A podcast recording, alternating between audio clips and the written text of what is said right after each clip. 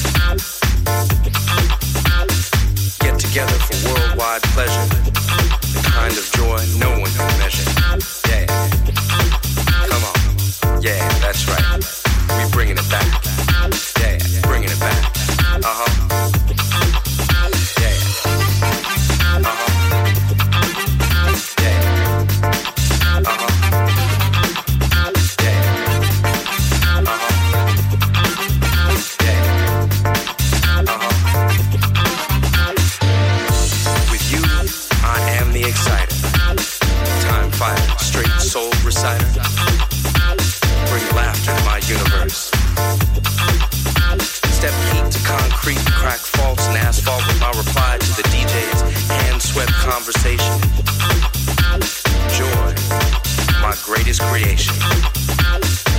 When you find this elation in my movement, it is because you choose to view it. When I get to it, I do it with mind on the